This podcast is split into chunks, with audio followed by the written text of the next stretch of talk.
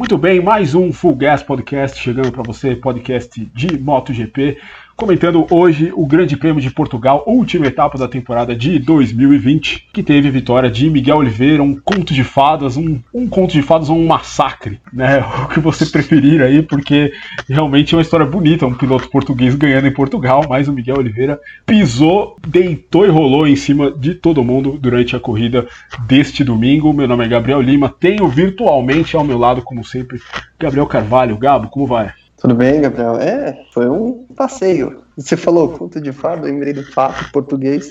Mas enfim, vamos ao que interessa. Pois é, passeio dominical, como Gustavo, costumava dizer Galvão Bueno na, nas coisas de Fórmula 1, foi o que aconteceu hoje em Portugal. Miguel Oliveira, vamos passar rapidamente aqui a classificação da prova. Miguel Oliveira venceu, Jack Miller segundo, Franco Morbidelli terceiro, Pô, Espargaró quarto, Takaki Nakagami quinto, André Dovizioso sexto, depois Stefan Bradle, Alex Espargaró, Alex Marques e Johan Zarco terminando na décima posição, décimo primeiro Maverick Vinhares, décimo segundo Valentino Rossi, décimo terceiro Cal Crutchlow, décimo quarto Fábio Quartararo, décimo quinto, olha só, primeira Suzuki só em décimo quinto Alex Rins, eles erraram na escolha dos pneus, a gente vai falar disso já já.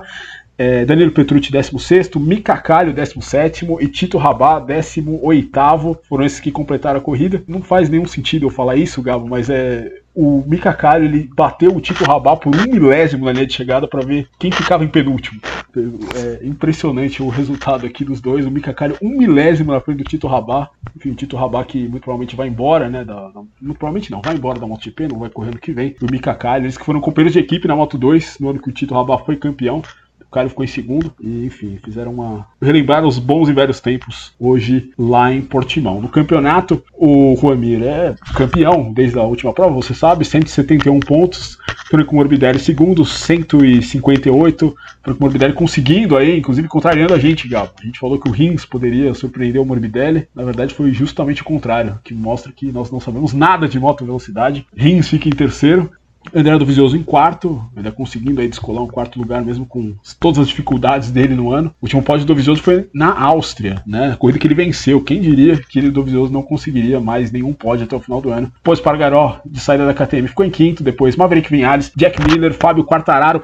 Fábio Quartararo só em oitavo lugar no campeonato, Gabriel Carvalho. Que beleza, só em oitavo. Ele que liderou, ele até o Grande Prêmio de Teruel, até o Grande Prêmio de Teruel, ele era, ele chegou como líder do campeonato naquela corrida. E chegou em oitavo, dois pontos à frente do Miguel Oliveira que venceu hoje, Takaki Nakagami em décimo, enfim, depois tem Brad Binder, Danilo Petrucci, Johan Zarco, Alex Marques, o Valentino Rossi ficou em décimo quinto no campeonato, temporada nada boa do doutor, pior dele na carreira, e enfim, aí por aí segue. É, impressionante, Gabo, notar aqui a classificação do campeonato. O Alex Ins ficou com 139 pontos. O Miguel Oliveira ficou com 125 ou seja, 14 pontos entre o terceiro e o nono colocado no campeonato. Muito interessante isso, como um, um abandono, né, de, qualquer um desses caras aí foi custou aí uma medalha de bronze para eles aí no, na cerimônia aí da, da, da fim aí de final de ano. Mas foi essa foi a temporada, uma temporada com muitas alternativas. Mas vamos falar dessa corrida, desse grande prêmio de Portugal, passeio do Miguel Oliveira.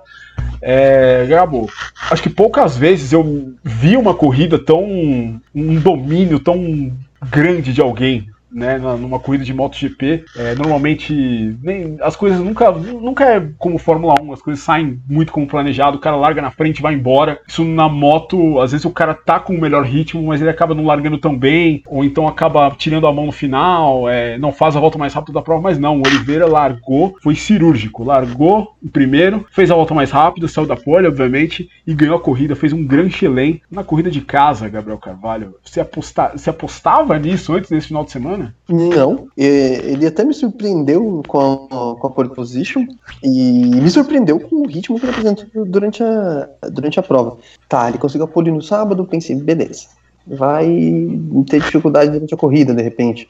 E não foi o que aconteceu. Ele simplesmente foi embora. Depois de cinco voltas, salvo um desastre, já dava para saber quem ia vencer. E era o Miguel Oliveira. Foi impressionante mesmo. Foi até um pouco, assim, em termos de disputa, né, da prova que a gente gosta sempre de ver, um certo, de certa forma decepcionante para ele. Claro, foi muito bom, ele ficou feliz, venceu em casa, só faltou o público ali para celebrar com ele, mas a gente esperava uma corrida mais disputada, né? O que não aconteceu. É, foi uma corrida bem morna, realmente. É, o Oliveira que teve, não sei se os nossos amigos viram, não sei se você viu, Gabo, mas no, na, na chegada da pista quinta-feira teve uma. Vários é, motociclistas fizeram um comboio atrás do carro dele para dar força, enfim, para numa de estamos com você e tal. Foi muito bacana e muito legal, né? Por isso que a gente fala de contos de fato, muito legal ele ter vencido exatamente essa corrida, tudo bem, né? Como você falou, sem os, a, a torcida, mas impressionante. Oliveira, um grande ritmo dele e grande ritmo da KTM, né? O Poço Pargaró, se não tivesse largado mais à frente, poderia sim ter feito mais nessa corrida, né? Ele tinha um ritmo bom durante os treinos, um ritmo similar ao do Oliveira, mas Portimão, Gabo, é uma pista legal, acho que todos nós gostamos de Portimão, mas é uma pista que foi meio difícil de ultrapassar. Não é uma pista que tem muitos pontos de ultrapassagem, não. É, não tem. É, mas até que a gente viu algumas ultrapassagens. Assim, não foi uma coisa muito. Eu achei que poderia ser pior até, pelo, pelo perfil do desenho da pista, né? Até que a gente teve uma disputa ou outra. É, só que ali para para entrada da reta, não, às vezes não, não, era tão fácil conseguir chegar com ação suficiente pelo menos na MotoGP, né? Na Moto 2 a gente viu um pouco mais de ultrapassagens assim no final da reta, que o pessoal vinha com mais ação. Mas é que assim, acho que se a corrida não tivesse sido tão. É, não fácil, vai, mas tão ali é, monótona ali na frente, até que teria sido uma corrida boa, porque atrás as disputas estavam interessantes. O problema foi que na frente o, Miguel é. foi, foi embora. E aí o pessoal não teve nem chance de tentar mostrar a moto para ele em algum momento. Mas no, no, meio do pelotão foi para uma pista difícil de, de, dificuldade de ultrapassagem até que foi legal nesse sentido. Melhor que, sei lá, melhor que Valência. É, e é engraçado porque nessa pista, você para tentar ultrapassar alguém, você precisa sair da linha do traçado. E o traçado é, é, é como os pilotos falam, é como se fosse uma montanha russa. Se você sai do traçado, você perde muito tempo, você perde meio que a, o, o flow da pista, né? E isso faz os pilotos perderem mais tempo ainda, né?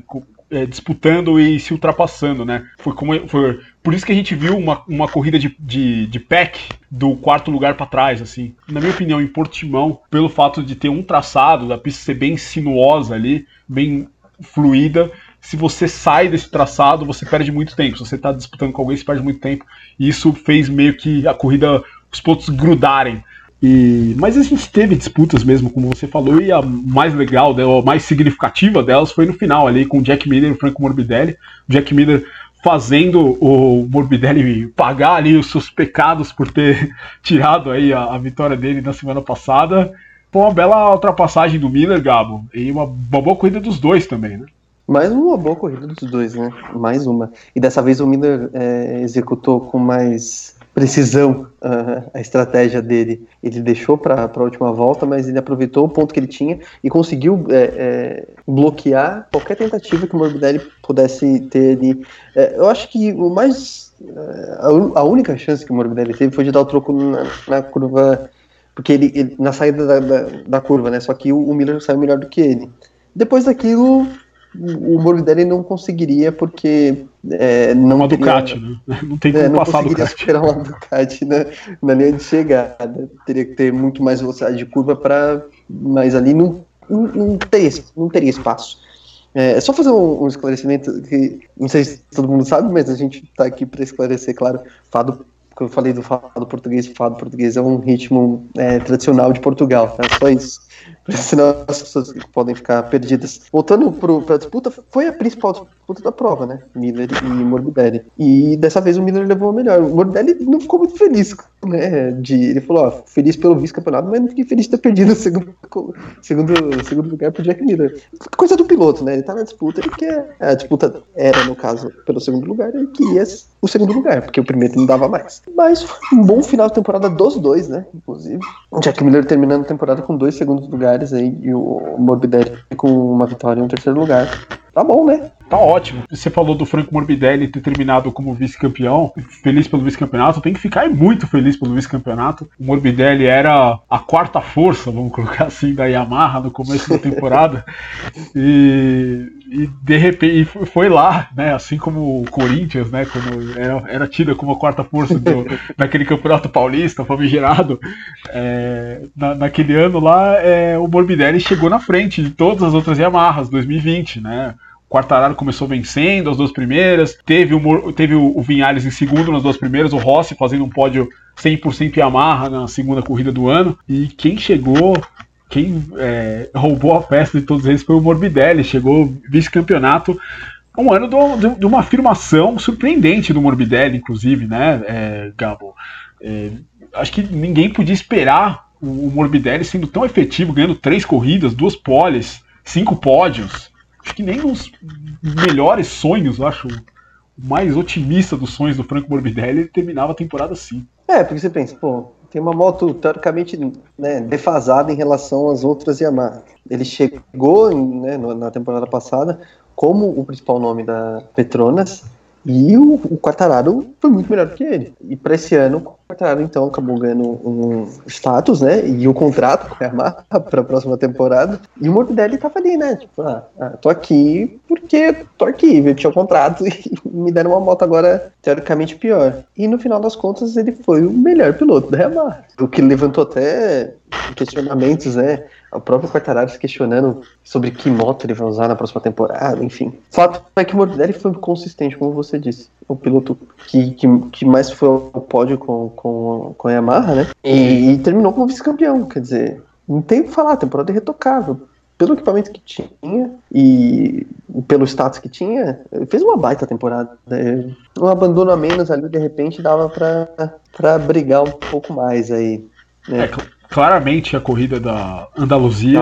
Da Áustria é. também, mas Andaluzia. É porque da Áustria o Morbidelli ele acabou correndo balhado na segunda também, né? Também ele, é. que, a segunda que ele foi, inclusive, 15, né? 15 na segunda corrida. Ele poderia ter feito muito mais nas duas, né?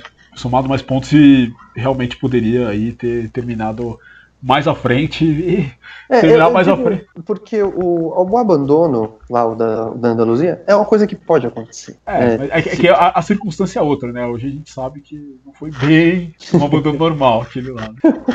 Não, mas assim, uma falha na moto, alguma coisa nesse sentido, pode acontecer. O, o, lance da Áustria foi, foi uma coisa que ele não teve culpa, sabe? E não. que ele teve que carregar e ele teve que carregar isso para a corrida seguinte. É. O, o, susto, né? Porque pô, foi um baita de um susto. Ele ainda tava, né? Chegou é, a pancada existe, né? Não, e uma corrida na, na, semana seguinte, na mesma pista, não conseguiu render. Então são duas corridas aí que você pensa, porque o 15 é um ponto. Um, ponto pode fazer diferença, claro, no final, mas ele poderia ter mais pontos do que isso e, e com certeza teria pontuado na Áustria. Então são coisas, coisas do campeonato, né? O campeonato é isso, né? Não, eh, também a gente achava no começo do ano, o Mark Marques, né, tava lá, né, na primeira corrida e aí aconteceu o que aconteceu. É. Mas, em linhas gerais, foi um baita campeonato Morbidelli, um campeonato de afirmação, sim. E eu acho que a Amarra tem que olhar com pouco mais de carinho para ele na próxima temporada. Certamente, mas a Yamaha está presa com Maverick Vinhales e Fábio Quartararo, que são dois pilotos inexplicáveis, assim, né? O, principalmente o Vinhales, a gente não, não vê o Vinhales há muito tempo, assim, né? O Vinhales ele começou muito bem na Yamaha e desde então, em 2017, desde então ele sempre tem as mesmas desculpas, é sempre a moto que não tá andando, né? Ele já trocou o box dele inteiro, né? Tinha ali no, no, no início, né? Ele teve a mesma equipe do Lorenzo e, e agora o Ramon Forcada está trabalhando com o Morbidelli, o Vilko Zarenberg foi exatamente para a equipe Petronas e as coisas não melhoram para o Vinhales, né? O Vinhales ele não consegue, eu, eu, não é que a não é que ele está andando no limite da Yamaha, ele não chega no limite da Yamaha há, há muito tempo. Né, e acho que essa temporada mostra isso um pouco, né? O Vinhales teve corridas inexplicáveis, assim como o Quartararo também teve, né? É, como você explica essa temporada do Vinhales e do Quartararo? Porque você acha que o, o, o Quartararo, é, rapidamente, uma avaliação desses dois, assim, da, da Yamaha, porque foi uma temporada muito esquisita de ambos. O Quartararo terminou em oitavo no campeonato, foi durante muito tempo o líder. O que, que, você acha? O que, que, tem que acontecer, na sua opinião? É, seu, seu veredito disso tudo? Olha, é muito difícil dizer, porque assim, o Vinhares, é, ele teve mais uma temporada daquelas que a gente, a gente tem visto isso do Vinhares, né? Num dia bom, ele vai ser muito rápido, ele vai ganhar a corrida, mas ele não consegue é, ter uma consistência, ele não consegue ser esse cara que é muito rápido e tá sempre na briga, por várias corridas ou uma temporada toda sendo consistente a ponto de brigar pelo título. E o Quartararo seguiu esse mesmo caminho esse ano. É incrível como ele não conseguiu ser consistente esse ano. É, Ele até falou que vai procurar trabalhar lá psicológico aí para 2021. Talvez ele precise mesmo, porque a gente sabe que ele é um piloto muito rápido, como a gente sabe que o Vinhales é muito rápido. E, e o Quartararo parecia muito é, pronto para brigar pelo título esse ano. Do, do, jeito que ele venceu as duas primeiras corridas, parecia que ele estava pronto. E depois a gente viu que ele não estava. Porque não é só ah, essa pista é difícil para amar. Ah, mas essa outra pista também é difícil para amar. Ele não andou bem. Não é que a pista era, ele não andou bem. Ele chegou a ser tipo, o pior piloto da. Hoje ele foi o pior, a pior Yamaha, por exemplo. Hoje, né, estamos gravando no dia da corrida. Ele foi o pior Yamaha? Então, assim, é só a moto? Não, alguma coisa está acontecendo. Agora precisa saber se é cabeça, se é pilotagem, se é. Não sei. O Viales até falou, né? Que se ele pudesse, ele teria a moto de 2016, que foi a moto que ele mais gostou da Yamaha. Que quando ele chegou, ele pegou, naquele teste pós-temporada, ele pegou ainda a M1 de 2016, que era a moto ainda da, da última vitória do, do Lorenzo. É. Então, sei lá, não sei o que acontece. Talvez a Yamaha, até a Yamaha já esteja pensando, putz, será que a gente tem a dupla certa? Porque é de questionar, né?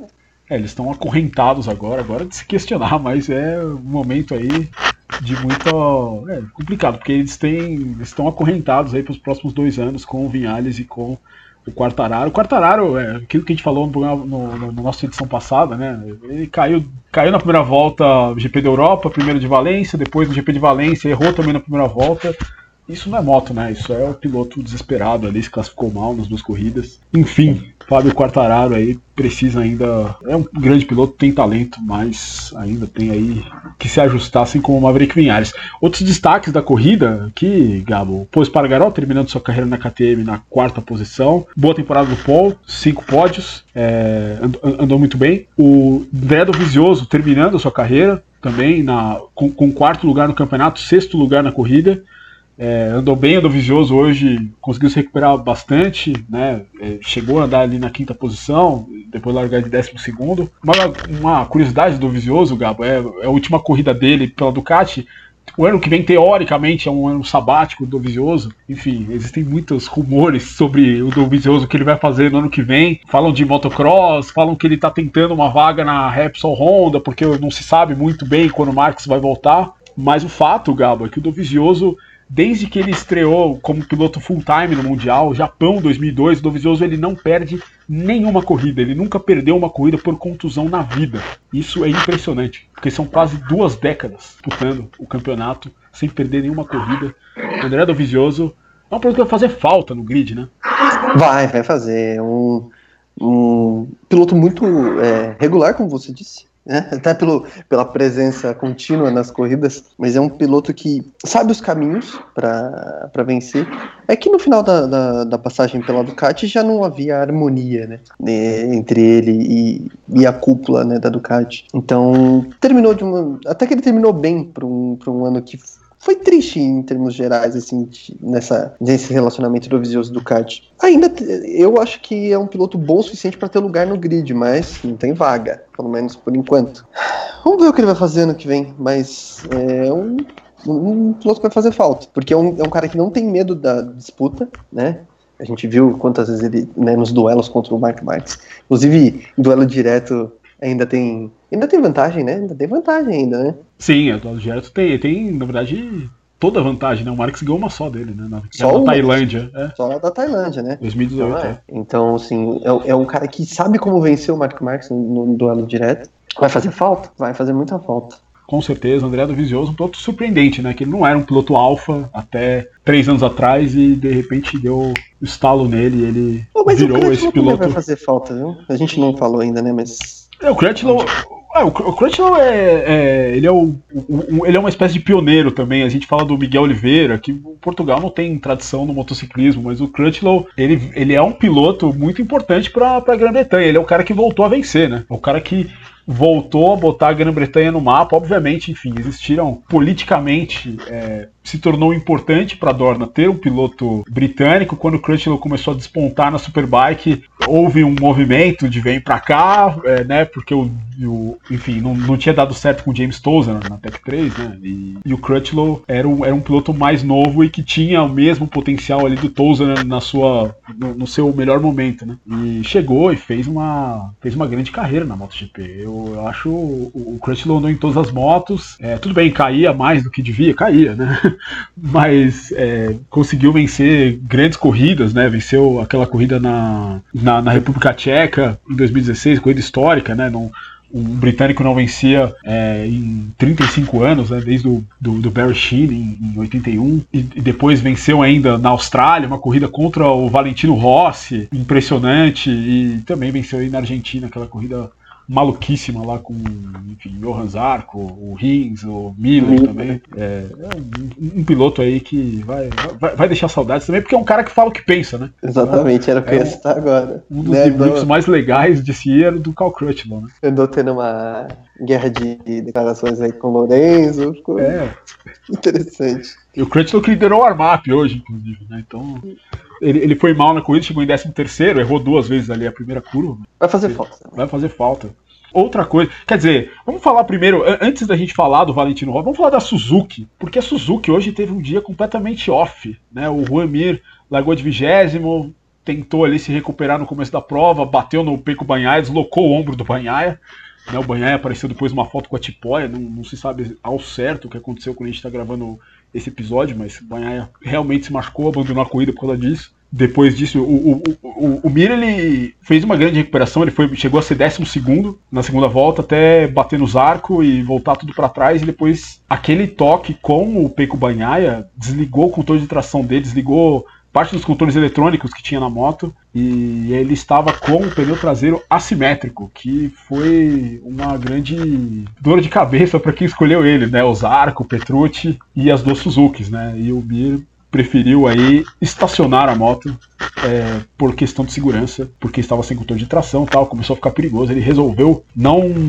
não terminar a corrida. E o Alex Rins estava lutando nessa disputa aí do quarto lugar, foi caindo no final porque também perdeu, acabou o pneu dele, né? Ele, o pneu assimétrico que estava usando era o pneu mais duro na direita e mais macio na, na pro lado esquerdo o pneu traseiro, né? Só que aí o lado esquerdo mais macio acabou no final da prova e os pilotos não estavam conseguindo andar. É, essa corrida da Suzuki ela não fez muito sentido, mas eu acho que isso é meio que tudo bem. O Mir não saiu bem no grid, mas é, é eu acho que devido a essa questão técnica do pneu, né, Gabo? É, ainda bem que resolveu na corrida anterior, né? Se tivesse é. dependendo do. Então, porra. Imagina, Morbidelli, se ele chega em, em, terceiro naquela corrida lá na Andaluzia, era campeão por três pontos hoje. Porque, por causa de um abandono, de uma, de uma afobação de... do, do Mir, né? Inicial ali, né? É, exatamente. Porque é aquele toque nos. No, no, to, os dois toques, né? É, é, coisa de quem tava indo com muita sede ao pote. É, os dois na mesma curva, podia, inclusive. Curva ali. Podia ter arruinado o campeonato dele. Né? Uma escolha ruim de pneu, porque, vai, digamos que ele tivesse continuado na pista e não tivesse tocado com ninguém provavelmente ele ia ter o mesmo problema do que o Rins teve no final da prova, e aí a coisa podia ir pro, pro saco. Exatamente. Não, e assim, ele, ele não. É importante que se diga, tudo bem, ele estava com um problema na moto, mas ele não abandonou pelo problema mecânico. Ele conseguiria ter continuado, mas ele decidiu parar. Não sei, a Suzuki foi o ano inteiro, conservou bem os pneus, tentou conservar bem aí nessa corrida, mas não deu certo. Não deu certo, não foi dessa vez. A Suzuki fez aí sua pior corrida e perdeu o título de construtores para a Ducati né, que conquistou é. Pela primeira vez desde 2007 o título, né, desde o ano do Case Stoner, né, e inclusive a Suzuki ficou na, na, na terceira posição, a Yamaha ficou com o segundo lugar. A Yamaha seria campeã de construtores se não tivesse tido 50 pontos aí tirados por conta das válvulas que custar, custaram também ao Franco Morbidelli esse abandono aí no, no, no Grande Prêmio da Andaluzia. Mas enfim, para terminar, MotoGP, Gabo, Valentino Rossi, última corrida na Yamaha, começou tudo em 2004, naquela corrida que ele roubou do Max Biaggi na África do Sul, depois teve um hiato de dois anos que ele foi para Ducati, voltou, e aí acaba uma era na MotoGP, 15 é, anos, podemos dizer, de Valentino Rossi na equipe é, de fábrica da Yamaha, e também a última corrida dos mecânicos dele, né, a, além do Matteo Flamini, né, que é o, o cara de, de, dados, né, que vai, vai junto com ele para Petronas, os seus mecânicos, né? O Alex Briggs, que trabalhava com o Michael Durham, vai embora, né? Não vai continuar na Yamaha. O Gary Coleman, que trabalhou anos na Yamaha, também não vai. E o Bernard Anziot, né? O, o, o, francês, né? Que veio com ele da Honda também, que trabalhou com o Michael Durham, também não estará na equipe no ano que vem. Suas palavras sobre Valentino Rossi, Gabo. Ah, uma passagem que termina com. Também é. Não vou dizer que é triste do jeito que foi a do Dovizioso com a Ducati, porque não, não há o atrito, né? Mas em termos de performance, foi uma temporada que ela parecia ter começado bem, né? Com resultados ali. Pô, o Valentino estava sempre no top 10 ali, né? Até, até o Grande Prêmio de San Marino. Depois veio uma sequência de três abandonos, assim, sozinho. Aí contraiu a Covid. Aí quando voltou na primeira corrida abandonou. E, e as últimas corridas ele não, não andou bem. Hoje, acho que ele sofreu mais por ter largado lá atrás, porque quando você olha a corrida, ele avançou, então ele avançou relativamente bem, é, mas ele teve o problema de ter largado atrás. É, então, na, na, zona de pontuação, vai. É, mas foi sim. uma história bonita. É, acho que a, única, a última chance de título foi de 2015 mesmo. Assim, chance real, né? Porque ninguém teve chance, vai. É, o Marques realmente foi. Mas ah, assim. Acima de todos foi uma história que começou arrasadora e talvez 2010 ele pudesse ser lutado ainda, mas o Lorenzo já estava numa fase muito. Aquele ano parecia que seria dele de qualquer forma, mesmo sem é. a fratura do Rossi. E, e depois o, é, aquele ato, né? Acho que até ele queria esquecer aquela passagem pela Ducati. E quando ele voltou aos poucos, ele foi, né, crescendo para chegar ali no, no no ápice em 2015. Sim. Enfim, mas depois também, quando a própria. Ele e a Marra foram, né, juntos ali perdendo é, a consistência, né? Tinha bons momentos ainda, mas foram perdendo a consistência. Também tem que levar em consideração que o Valentino já tá numa idade avançada, né? Então, assim, ninguém vai ficar andando no topo para sempre. Ninguém, nenhum atleta vai render o máximo dele para sempre. Não, a não ser que ele decida aposentar no auge da carreira. Aí é, sei lá, que nem o Michael Jordan fez na, na quando ele, que para mim é a aposentadoria mesmo dele quando ele saiu do Chicago Bulls. É, ele terminou no momento que ele foi campeão, que ele foi campeão com a cesta decisiva. Então ali ele terminou no momento que ele estava por cima. O Valentino a gente sabe que ele não vai encerrar a carreira por cima, a não ser que ele surpreenda todo mundo ano que vem e brigue pelo título, o que eu não acho provável. É, Mas é uma, é, é, é uma história bonita, certo? Assim, em geral, uma história bem bonita. É, muito bacana, né? Toda, toda a história dele, acho que a gente vai precisar de outro podcast, inclusive, para poder analisar isso com mais é, profundidade, inclusive, todas as histórias, né? Porque vale, vale a pena a gente explorar mais a história do Dovizioso, do Crutchlow, do Rossi, enfim, num, num, outro podcast, enfim, que não seja um é, Sobre de corrida. É, exatamente, porque, enfim, a gente tem normalmente, quem nos escuta tem normalmente. É, sabe que a gente faz mais ou menos podcast de meia hora e o nosso bruto aqui já está em meia hora, passou de meia hora, e isso, enfim, é um desastre esse podcast. Mas, é, enfim, perdão aí, mas hoje nós temos muitos assuntos e no próximo podcast também teremos outros assuntos. Mas é, para terminar o negócio de MotoGP, é, algumas curiosidades: é o primeiro pódio de pilotos satélites, só de pilotos satélites desde o Grande Prêmio do Qatar de 2004. Olha aí. Né? Qatar 2004, corrida da, da maldição do Rossi para cima do Gibernal, aquela coisa Opa. toda que todo mundo conhece, né? O Rossi no, no grid largada resolveu borrachar o grid e, e a, a, Honda dedou e depois ele falou que o Gibernal não ia vencer mais nenhuma corrida na carreira, o Gibernal não venceu mais nenhuma corrida na carreira. Nove vencedores na MotoGP esse ano, recorde empatado com 2016, oito vencedores seguidos, diferentes também empatando com 2016, 15 pilotos no pódio esse ano. Dos 16 primeiros, apenas Takaki Nakagami não esteve no pódio. Desperdiçou várias chances, inclusive. Parabéns. Parabéns Não. pro Takaki Nakagami. E hoje, Galo, uma foi coisa. Foi o melhor piloto da Honda no campeonato. A gente tá tirando sarro, mas ele foi o melhor piloto da Honda no campeonato. É, só não foi pro pódio, né? É. a gente tirou tanto barato do Stefan Bradle aqui durante a temporada. O Stefan Bradle fez uma corridaça hoje, deixou o melhor pro final. Sétimo lugar, o Stefan Bradle. De parabéns. Aí se tivesse começado assim um pouquinho antes, tinha feito Poderia ter brigado pelo título. A gente levantou aqui a, a hipótese pra ele. Ele não deve ter ouvido é, a gente. Não, não, não, não ouviu, não escutou. Mas assim, um, um negócio interessante, Galo. Todos os pilotos que venceram hoje, na, nas três categorias. O Raul Fernandes venceu na, na, na Moto 3. Remy Gardner venceu sua primeira corrida na Moto 2. A gente vai falar deles já já. E o, o Miguel Oliveira, todos eles fizeram a pole, a volta mais rápida, e venceram a corrida. Isso não acontecia desde o Grande Prêmio do Japão de 2004, que todos os pilotos não ganhavam da pole fazendo a volta mais rápida enfim, uma, uma estatística que não significa nada, mas é, não muda sua vida, mas é engraçado. que foi a corrida. A corrida do Japão foi exatamente antes da corrida do Qatar, inclusive naquela temporada, enfim. São 2004, 2000 e, 2020 aí, fazendo aí só uma ponte. Interessante isso. Mas, enfim, vamos falar de Moto 2. Moto 2 que teve, tivemos o campeão aí, é, Enea Bastianini, conseguindo é, o título da temporada. Ele que chegou na quinta posição. Remy Gardner, como eu falei, venceu a corrida, sua primeira vitória na, no Campeonato Mundial na Moto 2. E a primeira vitória de um Gardner, Gabo, desde Donington Park em 1992. Foi a última corrida. Foi a última corrida, não. Foi a corrida que o, o, o N. Gardner anunciou sua aposentadoria antes da prova e venceu a corrida. É, com aquela corrida, não sei se os nossos amigos já viram depois, dá uma procurar na internet isso aí. É uma corrida que teve mancha de óleo na primeira curva, que vários pilotos caíram. Kevin Schwantz pegou a bandeira de óleo de um dos fiscais e começou a mostrar na, na, na pista para os outros pilotos. O Wayne Rainey caiu depois da corrida e não foi pro pódio.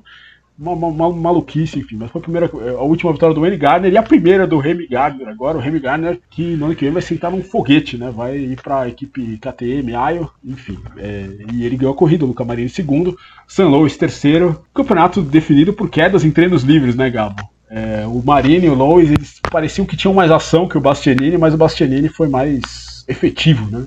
Foi mais consistente, né? É. É, mas assim, essa decisão foi bem tensa, né? Porque a qualquer momento tudo podia acontecer, né? Se, se, o, se o Bastianini caísse, se o Lois passasse o, o Marini e o Gardner, ele seria campeão, mas o Lois está ainda trabalhado. Inclusive, correu no sacrifício, né? E ainda conseguiu né, terminar no pódio. Então, vai ser uma boa temporada da Moto 2. Eu achei bem interessante e legal que tenha chegado no fim com bastante gente com possibilidades matemáticas de título. Acho que tá vindo uma turma muito boa na Moto 2. É, futuro aí da, da classe principal tá, tá garantido bem encaminhado realmente. Né, o Bastianini e o Marini, que vão ser companheiros de equipe no ano que vem na A20, é o Sponsorama Racing, como eles falam, nunca vou me acostumar com isso. E o San Luis terceiro, o Marco Bezek ainda tinha chances matemáticas de título, ficou com o quarto lugar. Jorge Martin, que teve o problema da Covid, né, ficou fora de duas corridas, ficou na quinta posição com o Remy Gardner em sexto no campeonato. Essa a Moto 2 Moto 3, campeonato Albert Arena sendo campeão, 4 pontos à frente de Tony Arbolino, 174 versus 170. O Ayoguri empatou com o Tony Arbolino, mas por não ter vencido corrida nenhuma na temporada, ficou em terceiro. E o Raul Fernandes, que venceu a corrida, é, ficou na quarta posição no campeonato. A corrida teve o Raul Fernandes em primeiro, Denis Fod em segundo.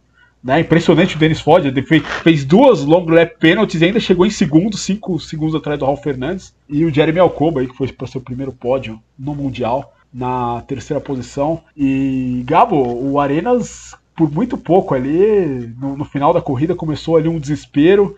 Né, o Arenas começou muito bem a temporada, vamos dizer, né?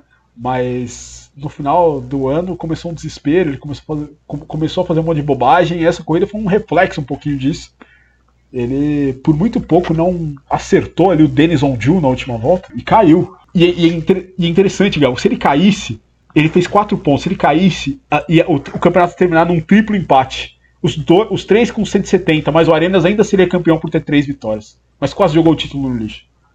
É, a, a, reta final dele não foi, não foi muito boa, não. Eu, ele, eu diria que ele foi campeão. Diria não, né? Ele foi campeão pelo, pelo que ele construiu no, no começo da temporada. Porque de uns tempos para cá ele não vem repetindo, não vinha repetindo, né?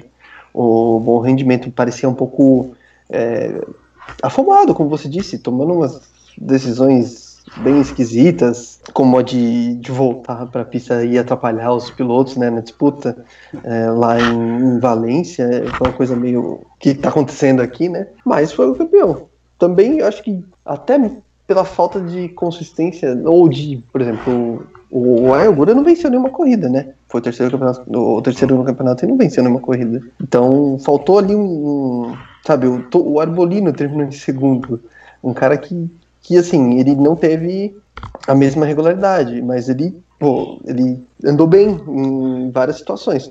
E, então acho que faltou alguém que tivesse ali mais ali junto com, com o Arenas no começo do ano. É. O, o, Ar... Mac, o, o McPhee parecia que ia brigar, aí de repente uma bobeira aqui, um problema ali, acabou ficando para trás.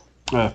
O, o, Arena, o Arbolino, melhor dizendo, ele não começou muito bem o ano, mas ele veio crescendo nesse final. E, e aí não, não tem jeito, né? Foi um campeonato decidido pela Covid, né? Se o, Arbo, o Arbolino ficou fora do pois é, de Aragon, se ele não, se ele participa daquela corrida, ele precisava fazer um 11 primeiro lugar para ser campeão. E provavelmente ele, ele, ele, ele teria faria.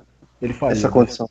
Sim. É, são coisas, né? É, é, é aquilo que a gente estava falando da MotoGP, né? São coisas, são detalhes aí que, que definem, mas pô, fez um, uma reta final de temporada muito boa.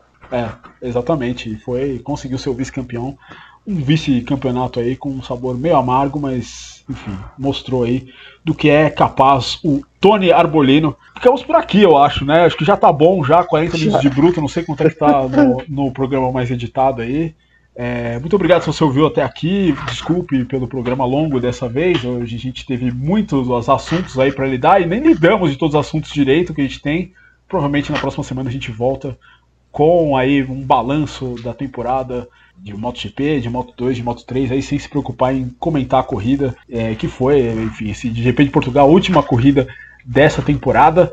É, se você ouviu até aqui, muito obrigado. A gente está no Apple Podcast, no, no, no, no, Apple Podcast, no Spotify e também no YouTube. Gabriel Carvalho, muito obrigado aí pela sua presença.